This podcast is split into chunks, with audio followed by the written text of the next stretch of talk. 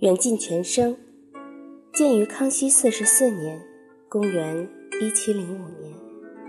整组建筑由南至北依次排列三进殿堂，最南为门殿，康熙提额为昭凉榭，榭后为主殿，康熙提额为远近全生。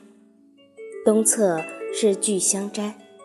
当年这里既能感受山谷中水势的奔涌，又能聆听到瀑布的叮咚声，故康熙用“远近全声”命名了此景。